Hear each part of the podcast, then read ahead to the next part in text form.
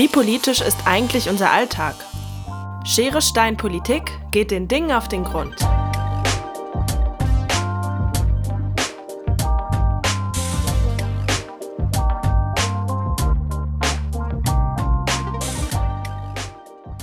Hi, ich bin Jakob und freue mich, dass ihr wieder eingeschaltet habt bei Schere Stein Politik. In dieser Folge geht es um den Rasierer. Ein Gegenstand, den wir alle nur zu gut kennen und über den hier und da schon einiges diskutiert wurde. Den Rasierer kennen wir aus der Werbung, wenn er zum Beispiel langsam über eh schon so glatte Frauenbeine gleitet. Im Drogeriemarkt gibt es ihn auch als Einwegprodukt, als Plastik in Plastik, verpackt in nochmal Plastik und in rosa natürlich eindeutig teurer als in blau. Wenn es in Gesprächen um den Rasierer geht, passiert das sehr oft im Zusammenhang mit Feminismus. Es geht dann um die Körperbehaarung der Frau und auch die weiblichen Schönheitsideale. Und immer wieder stehen dabei Fragen im Raum, ob, wie und wie häufig sich Frauen nun rasieren sollen. Das ist ein Thema, zu dem jeder eine Meinung hat und das deswegen auch so stark polarisiert. Wir wollen die Rasur mal von einer anderen Seite betrachten und haben uns gefragt, wie es um die Diskussion bei der männlichen Rasur steht. Stellen wir uns also die Frage, was ist eigentlich politisch an der männlichen Rasur? Welche Räume schafft sie? Und wie groß ist der gesellschaftliche Druck auf Männer? Hey Katrin, sag mal, du hast dich jetzt exklusiv für uns mit der Geschichte des Rasierers und der männlichen Rasur beschäftigt und unseren Histoblog in eine Bartmodenschau umgewandelt. Was kannst du uns berichten? Hi Jakob und herzlich willkommen zur Bartmodenschau von der Steinzeit bis in die Moderne. Ich bin Katrin und nehme euch gleich mit auf eine Reise durch die männliche Rasur ohne Anspruch auf Vollständigkeit. Los geht's! Hallo aus der Steinzeit. Auch von vor 2,5 Millionen Jahren bis zum dritten Jahrtausend vor Christus gibt es schon Überlieferungen über die Rasur. Warum überhaupt die Haare entfernt wurden, das ist nicht ganz geklärt. Wahrscheinlich waren es eher praktische Gründe wie Hygiene oder Frost- und Hitzeschutz. Das Mittel der Wahl? Muschelschalen oder Feuersteinklingen. Haare zupfen, schaben oder schneiden, eine ganz schön schmerzhafte Angelegenheit. Weniger ist mehr. In der Antike, genauer im alten Rom, setzte sich die glatte Rasur als Zeichen zivilisierter Lebensart durch. Der Grund? Das Aufkommen des Rasiermessers. Und die passende Adresse zum Rasieren macht er auch gleich auf. Der erste Barbier soll im Jahr 300 in Rom eröffnet haben. Antike Gelehrte allerdings die kamen um den Gang zum Barbier herum. Sie galten mit ihrem üppigen Bart, genau wie die Götter, als Weise.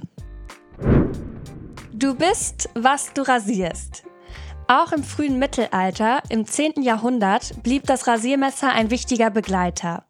Die meisten Herrscher waren glatt rasiert. Ganz zum Frust der Geistlichen. Eigentlich war das glatt rasierte Gesicht ein Erkennungszeichen ihres Standes. Wie sehr Männer das Rasiermesser einsetzen sollten, hing ganz bedeutend von ihrem Alter, aber auch von ihrem Rang ab. Denn schon früher war es so. Was sich bei den Adligen ästhetisch durchsetzte, sickerte nach und nach zum Rest der Gesellschaft durch. Die Renaissance ist dem Rasiermesser sein Tod. In der Renaissance half das Rasiermesser Männern, ihren individuellen Bartstil zu entwickeln. Teilweise verlor das Rasiermesser aber an Bedeutung, denn nun galt der bartreiche Mann als besonders männlich. Make the Razor Great Again. Erst das 20. Jahrhundert verhalf der Rasur schließlich wieder zu altem Glanze. Der Trend kam, wie so oft, aus den USA nach Europa. Jahrtausende des blutigen Kinns und der schmerzhaften Rasur wurden erst 1931 beendet. Männer konnten nun endlich einen elektrischen Rasierer kaufen, der eine Trockenrasur möglich machte. Mit der Industrialisierung, verbesserten Klingen und schließlich dem elektrischen Rasierer stand die tägliche Rasur für Fortschritt und Zivilisiertheit. Ihr wisst ja, alles kommt wieder, so also auch die Bartmode der Antike, nur mit einem anderen Gerät. Revoluzzerbärte in den letzten Jahrzehnten galt ein glatt rasiertes Gesicht als konform und eher konservativ. Aus Protest dagegen verbannten manche Bewegungen den Rasierer komplett, wie beispielsweise die Rauschebärte der 68er-Bewegung. Heute gehen Bartmoden viel mehr aus Subkulturen hervor, anders als früher, wo sich die Trends strikt von oben nach unten durchsetzten. Wie so oft ging und geht es um soziale Zugehörigkeit. Rasieren als ein Drahtseilakt zwischen Konformität und Abgrenzung. Ganz schön zeitgeistig, diese Rasur. Auch heute ist die Rasur mehr als ein Stil. Sie kann ausdrücken, welche soziale, politische und religiöse Zugehörigkeit wir signalisieren wollen.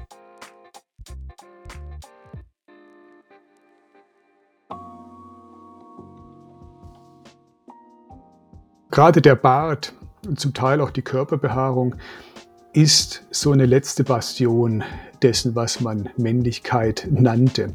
Oder? Also ähm, es können sich zwar nicht alle Männer einen monumentalen Vollbart wachsen lassen, ähm, aber viele können das und sehr viel weniger Frauen können das.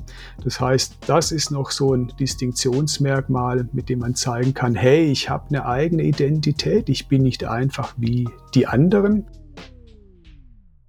Das war Jörg Scheller, den ihr später auch noch mal ausführlicher hören werdet. Er sagt ganz klar, der Bart kann identitätsstiftend sein. Ziemlich bedeutsame Haare also. Jakob, auch du trägst einen Bart, zwar kein, wie wir gerade im Histoblock gelernt haben, Revoluzer Rauschebart, aber einen rasierten und gepflegten Dreitagebart würde ich es jetzt mal nennen.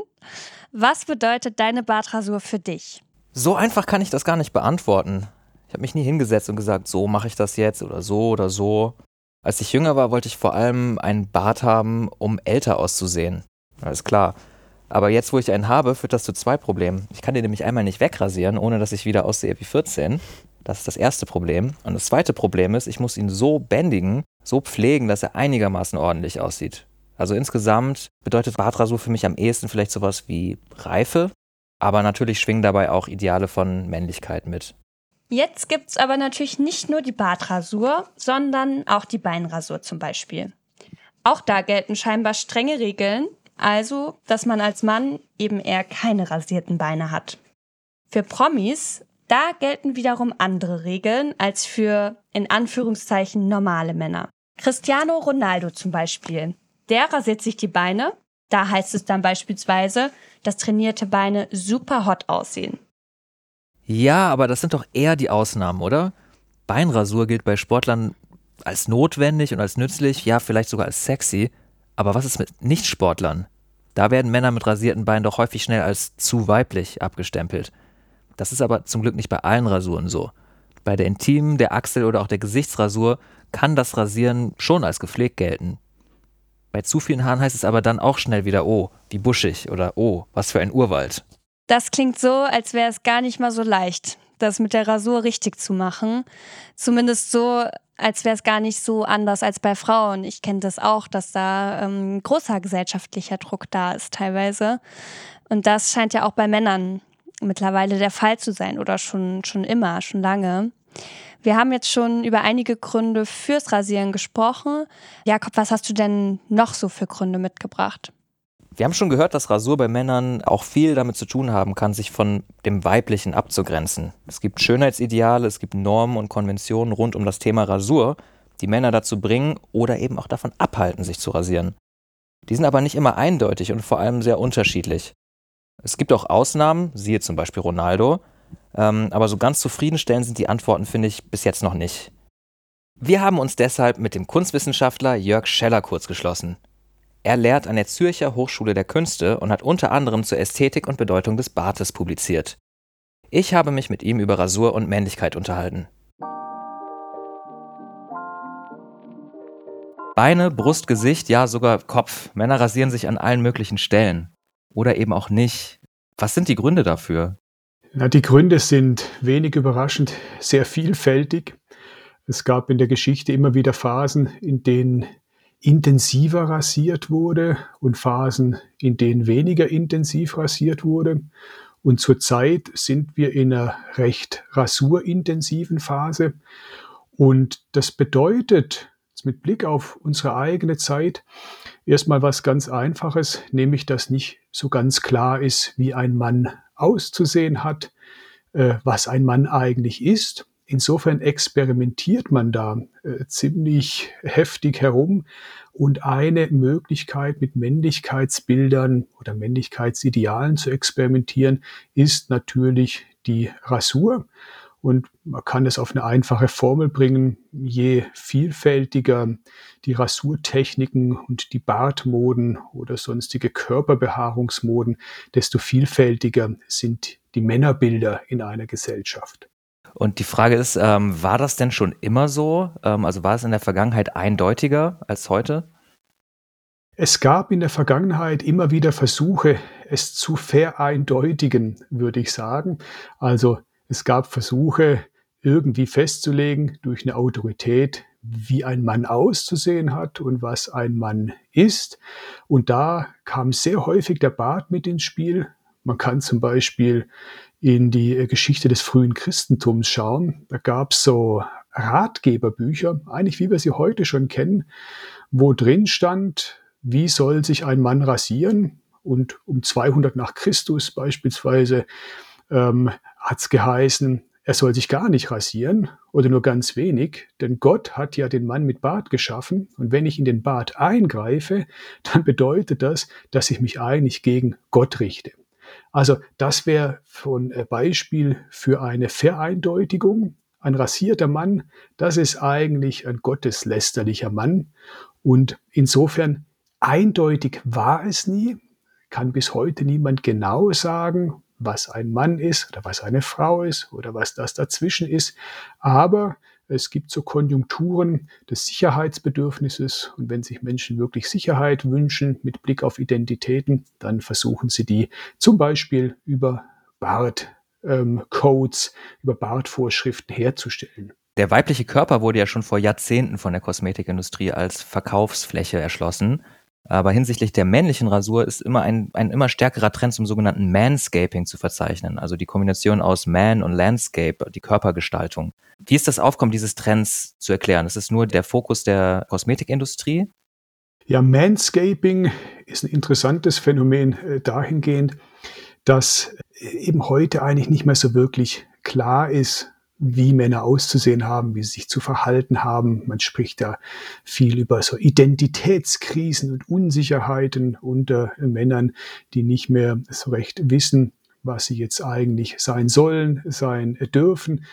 Und darauf springt die Industrie natürlich äh, total an. Also je unsicherer der Mann ist, desto mehr Produkte kann man ihm verkaufen, mit denen er zumindest temporär eine gewisse Sicherheit äh, gewinnt, so zumindest das Versprechen.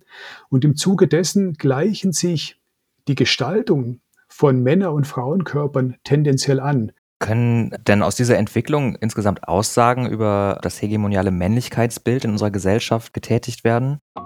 An dieser Stelle eine kurze Erklärung. Was ist hegemoniale Männlichkeit überhaupt? Sie bezeichnet ein dominantes Männlichkeitsverständnis.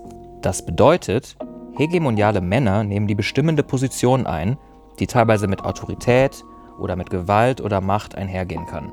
Besonders wichtig an dieser Stelle, hegemoniale Männlichkeit ist kein natürlicher Charakterzug, sondern ein Ergebnis der Sozialisierung und der Gesellschaftsstruktur. Ja, ich glaube, das Männlichkeitsbild ist viel weniger hegemonial, als man das oft so im Diskurs noch annimmt. Man spricht oft noch von dem Patriarchat oder den hegemonialen Männlichkeitsbildern.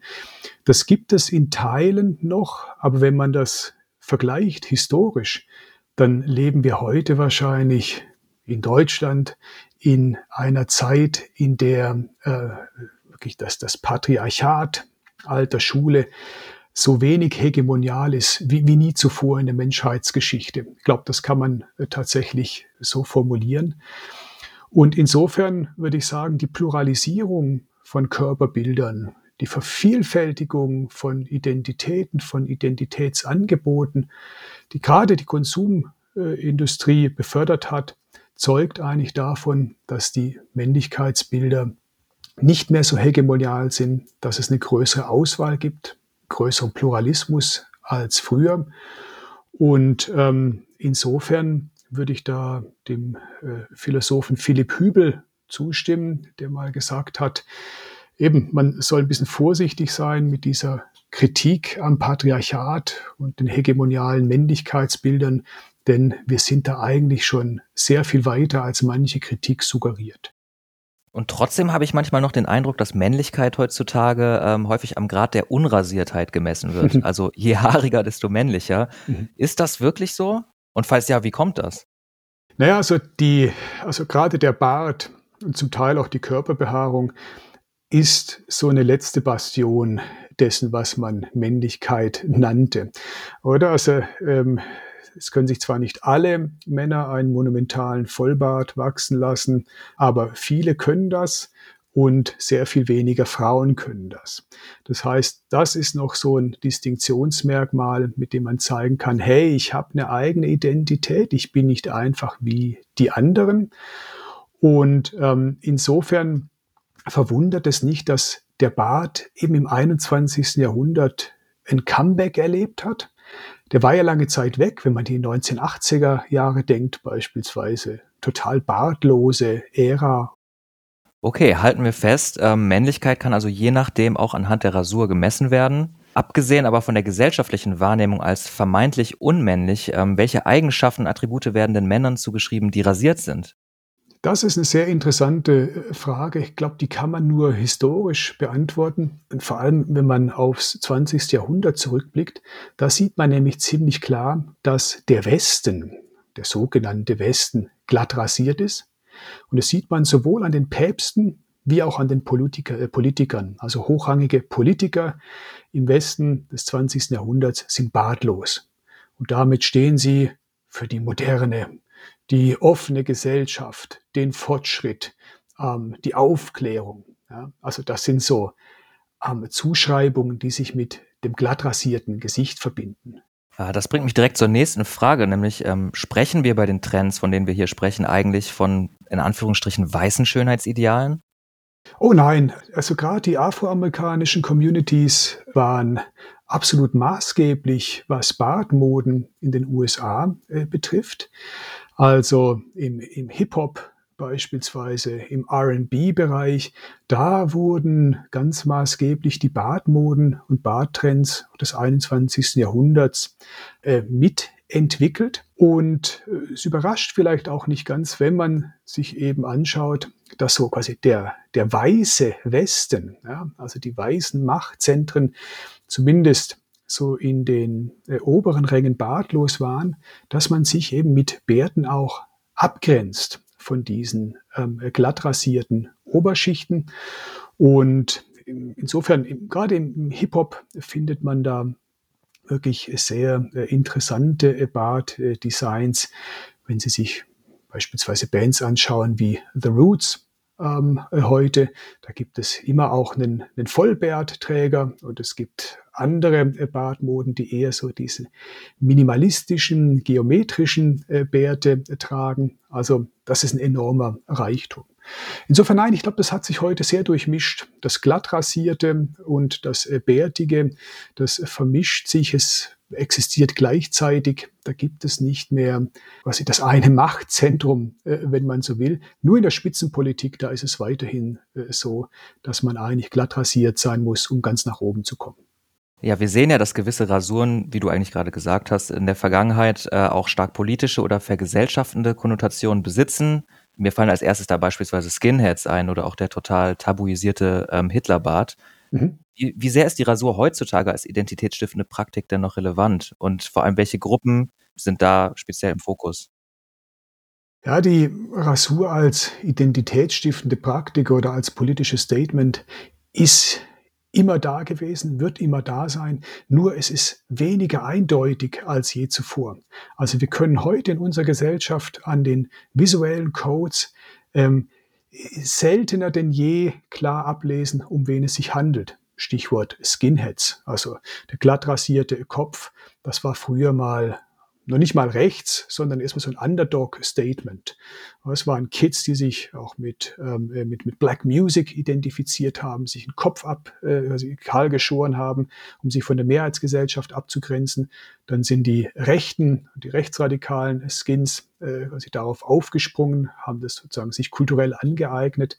Und heute läuft äh, jeder zweite Typ mit kahl rasiertem Schädel rum und man kann einfach nicht mehr eindeutig sagen, welches visuelle Symbol steht für welche Haltung. In, insofern glaube ich, das ist ein Grund, warum wir heute es auch so viel diskutieren und ähm, ständig online sind und nachschlagen, was was zu bedeuten hat. Einfach weil all diese Codes in, in Bewegung sind. Wenn ich mir jetzt zum Beispiel den aktuellen Bundestag in Deutschland anschaue, dann fällt auf, dass bei der Union drei Viertel der Männer glatt rasiert sind äh, und der Anteil bei den Grünen zum Beispiel bei ungefähr 37 Prozent ist. Steht also beispielsweise die Glattrasur eher für konservative Werte? Ja und nein. Also die Glattrasur, würde ich mal sagen, steht für ein traditionelles Politikverständnis, dass man eben gerade so im Westen sich mit der Bartlosigkeit eben zu also eben der westlichen Moderne äh, bekennt, die sich selbst als fortschrittlich und aufgeklärt und auch bis ewig jung versteht. Insofern, das wäre gar nicht mal äh, so konservativ ähm, äh, gedacht. Es gibt auch noch andere also Assoziationen zur ähm, Glattrasiertheit, nämlich dass man quasi im Amt die individuelle Identität ähm, hinten anstellt. Also man trägt Anzug, man rasiert sich das Gesicht, man ähm, versucht also nicht durch den Bart ein individuelles Statement äh, abzugeben. Und vor allem versucht man nicht von gestern äh, zu wirken. Also das ist so der Style, wie ihn auch Konservative im Westen pflegen. Bei den Grünen überrascht es mich, äh, überrascht es mich nicht, dass da viele Bartträger mit dabei sind, denn die Grünen sind ja Konservative mit Blick auf ihr Naturverständnis. Und da gilt eben im Zweifelsfall besser wachsen lassen. Ja? Also, als da jetzt einzuschreiten und zu roden und zu fällen und ja, man, man lässt die Natur äh, mal so stehen, man überlässt die auch sich selbst. Dann kommen wir eigentlich schon zur letzten Frage. Gibt es zurzeit etwas im Kosmos der Bartmode, was dich besonders überrascht hat? Nein. ich, also ich glaube, wir leben heute in einer Zeit, in der man eigentlich nicht aufrichtig überrascht sein kann. Es ist alles offen, es kann alles passieren, es kann alles so, so oder so interpretiert werden. Insofern hat mich im Bereich der Badmoden eigentlich nichts überrascht. Mich hat nicht überrascht, dass Conchita Wurst ähm, so durch die Presse äh, ging, also eine Form von Drag. Das sind alles äh, Phänomene, die funktionieren gut in diesen pluralen Medienkulturen, wo eben Differenz und schneller Wandel äh, gewünscht ist. Und ähm, ich habe eher sogar das Gefühl, so die Bartmoden sind ein bisschen an ihre Grenzen gestoßen, die Rasurmoden im Allgemeinen. Man hat jetzt mal alle Level durchgespielt in den letzten 10, 20 Jahren und ähm, vielleicht setzt jetzt eher so eine Form von Ermüdung ein, dass man mal wieder eher ein bisschen Konstanz ähm, braucht, bevor es dann wieder mit neuen Trends losgeht. Aber überrascht hat mich äh, in, den, in letzter Zeit tatsächlich nichts. Wir sind quasi in einer Zeit angelangt, in der bartmäßig alles möglich ist. Alles geht, oder wie Jörg Scheller es in seinem Buch betitelt hat, Anything Grows. Vielen herzlichen Dank, Jörg Scheller, für das interessante Gespräch.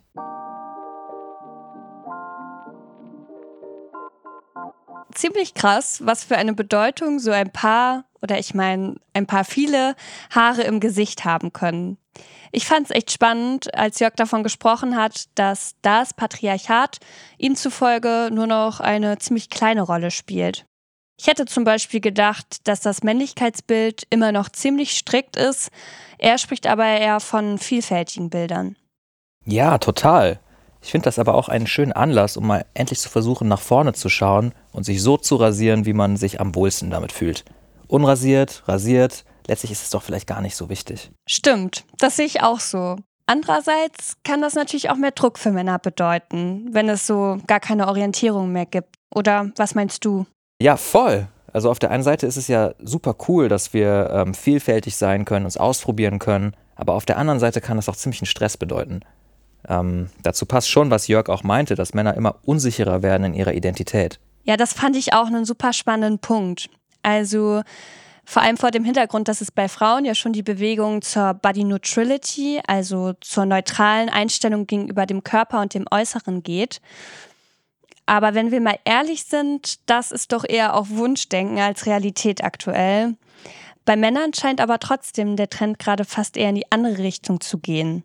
Dass das Styling oder auch die Körpergestaltung in Kombi mit der Pflege einen immer höheren Stellenwert einnehmen. Aber allein schon was die Möglichkeiten angeht, wenn man sich die Regale anguckt für Männer in den Drogeriemärkten, da kommen immer mehr Produkte.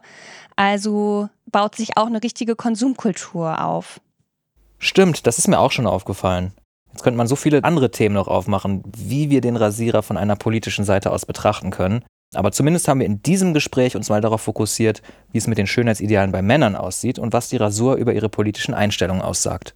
Danke, Jakob, denn genau das ist mein Stichwort. Denn wir haben euch noch weitere Perspektiven vorbereitet auf den Rasierer und starten jetzt in X Perspektiven auf den Rasierer. Weibliche Rasur. Jetzt haben wir lang und breit über die männliche Rasur geredet.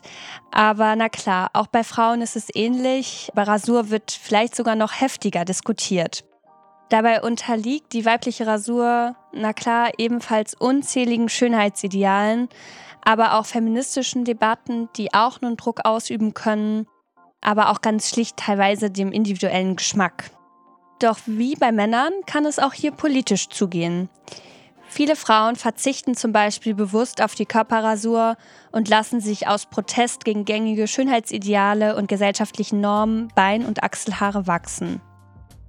Ein bisschen höher am Körper, um genau zu sein am Kopf, da ist es genau andersherum.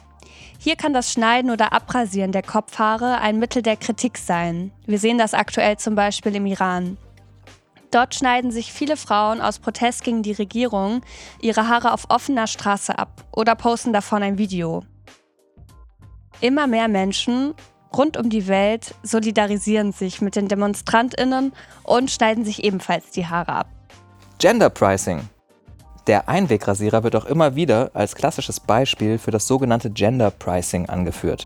Das heißt so viel, dass ein rosa Rasierer genauso gebaut wurde wie ein blauer, aber im Schnitt immer noch viel mehr kostet.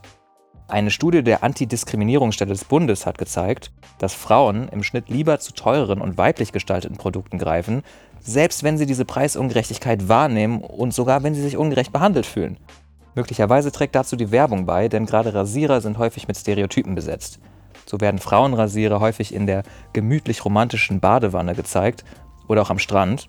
Und männliche Rasierer werden häufig von bekannten Fußballern beworben, die dann vor einem dunklen Hintergrund stehen und dazu noch dramatische Musik kommt und ja, das funktioniert einfach. Eines muss man der Rasiererwerbung aber immer noch zugute halten, sie ist in den letzten Jahren deutlich diverser geworden. Und auch international tut sich etwas.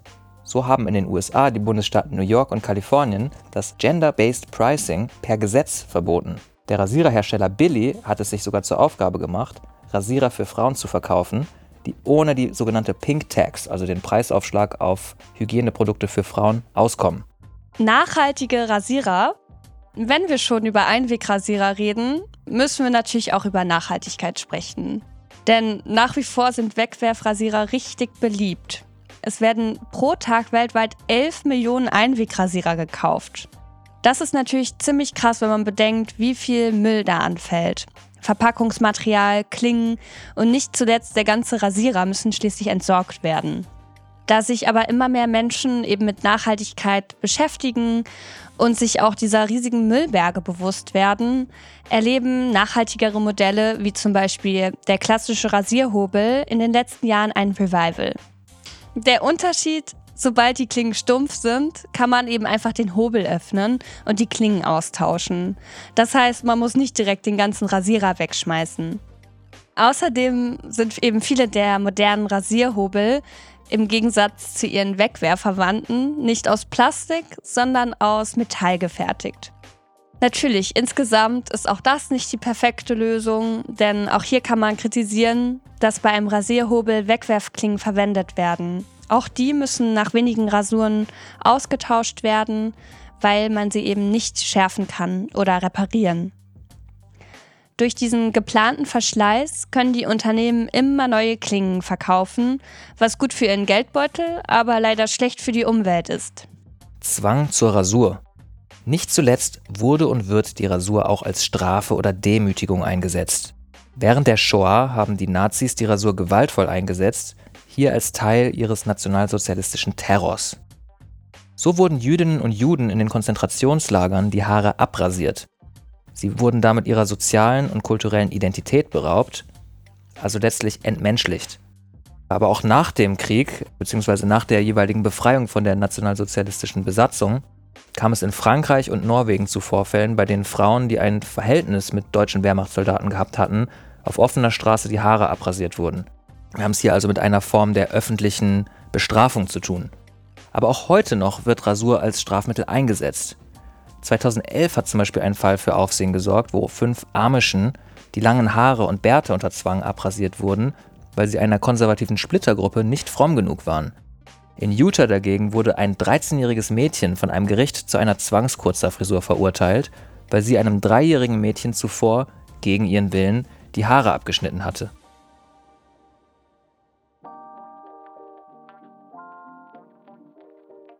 Das war es auch schon mit unserer kurzen Reise in die Welt der Bärte und Rasuren. Wir sehen, im Rasierer steckt jede Menge Politik. Und klar, da gibt es noch viel mehr zu, zu sagen. Lasst uns doch gerne wissen, was für euch auch noch politisch ist am Rasierer. Entweder per E-Mail an schere-steinpolitik.bpb.de oder über die Social-Media-Kanäle der BPB. Übrigens, ihr könnt uns auch immer gerne eure Ideen für weitere Gegenstände für die nächsten Folgen zukommen lassen. Und wenn ihr jetzt mehr über das Thema wissen wollt, über Körperkulte, Rasur und über gesellschaftliche Schönheitsideale und Konventionen, dann schaut doch mal vorbei auf www.bpb.de slash Schere Steinpolitik. Hier haben wir euch einige Inhalte der BPB verlinkt. Und jetzt bleibt mir nur noch eins zu sagen, und zwar Danke. Danke an unseren Experten Jörg Scheller und danke auch nochmal an das Team, das an dieser Folge mitgearbeitet hat. Katrin Linzen, Sophia Lamela, Tim Walter, Lea van der Pütten und Dominique Ott Despois. Ich bin Jakob Hirsch und ich freue mich, wenn ihr auch nächstes Mal mit dabei seid, wenn es wieder heißt Schere, Stein, Politik. Macht's gut!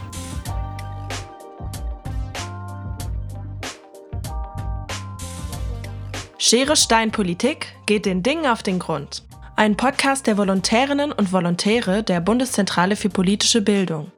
Die Folgen stehen unter der Creative Commons Lizenz und dürfen unter Nennung der Herausgeberin zu nicht kommerziellen Zwecken weiterverbreitet werden.